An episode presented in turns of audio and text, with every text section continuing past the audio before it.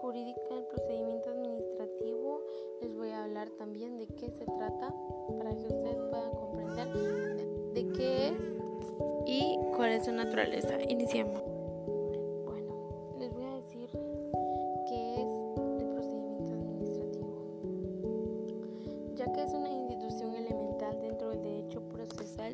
Administrativo. Es el procedimiento administrativo el cual tiene como función importante en la administración pública, ya que de esta forma los administradores eh, obtienen la protección y autorización del Estado y a través de las diferentes dependencias, tanto centralizadas como descentralizadas, también autónomas para recibir toda aquella actividad permitida por la ley. Bueno, ahora ya comprendimos de qué trata el procedimiento administrativo. Ahora sí vamos con la naturaleza jurídica. Muy bien. Eh, antes de poder plantear eh, la definición, les comenté que iba a hablar de la naturaleza. Bueno, ya les di la definición. Ahora vamos a hablar de qué es la naturaleza jurídica. En el caso específicamente del derecho profesional administrativo, creemos, necesario abordar los temas de la naturaleza jurídica, ya que el procedimiento administrativo de la forma en que vamos a saber de dónde nos encontramos ubicados con certeza. Bueno, la naturaleza jurídica del procedimiento administrativo es el orden público interno, ya que es de absorbencia general y obligatoria para todas las personas que se encuentran este, en este sentido debemos incluir todos los a los administrados como una misma función. Bueno, quienes deben conocer y resolver los asuntos de los puestos a su conocimiento, ya que sin excepción se debe cumplir con lo que manda nuestra legislación. Bueno, para los distintos funcionarios encargados de los órganos administrativos, según sea el caso concreto, eh, podemos mandar eh, el mandato legal que debe ir en primer lugar darle un trámite a todas las peticiones presentadas por los particulares que debemos que debiendo para ello mantener un listado de los administrados de las diligencias, lo que debemos cumplir tanto como parte de éxito como de ellos.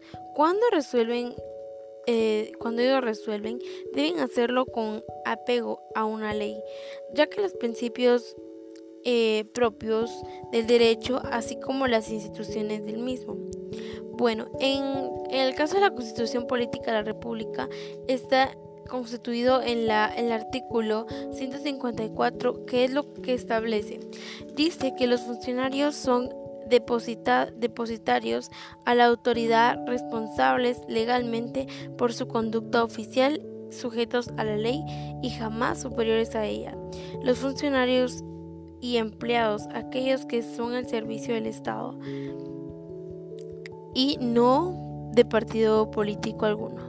Bueno, la función política no es un delegable, excepto de los casos señalados por la ley, y no podrán ejercerse sin prestar previamente el juramento de identidad a la Constitución.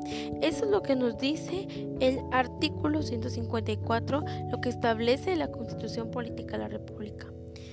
Entonces, en cuanto a los particulares que están obligados a cumplir la ley, también pueden solicitar protección del Estado, ya que todo aquello que no, tenga una prohibición está puesto a que puedan requerirse los órganos administrativos que lo autoricen.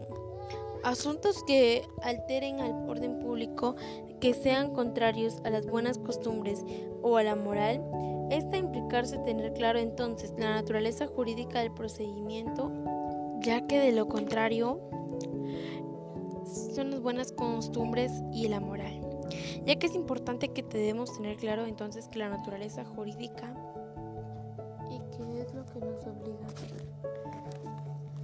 ya que es lo que debemos es lo que se debe cumplir, a eso se refiere con que debemos exponer con el procedimiento administrativo un orden público interno, que es lo que equivale, lo que nos da a entender que es imperativo y obligatorio para todo aquel que se encuentre en la República de Guatemala.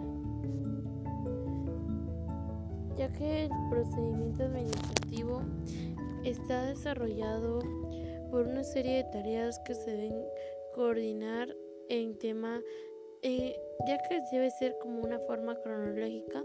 A esto se debe señalar a cada órgano administrativo dependiendo del caso concreto.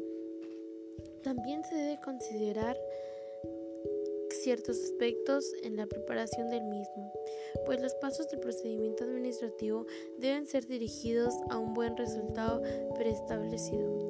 Además, el procedimiento administrativo debe de basarse en hechos concretos.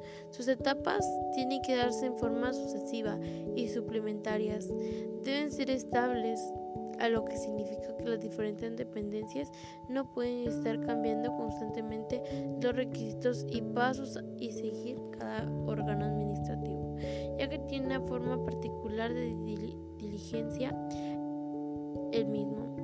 Ahora también como parte importante es importante decir que el procedimiento administrativo ya que no solo es una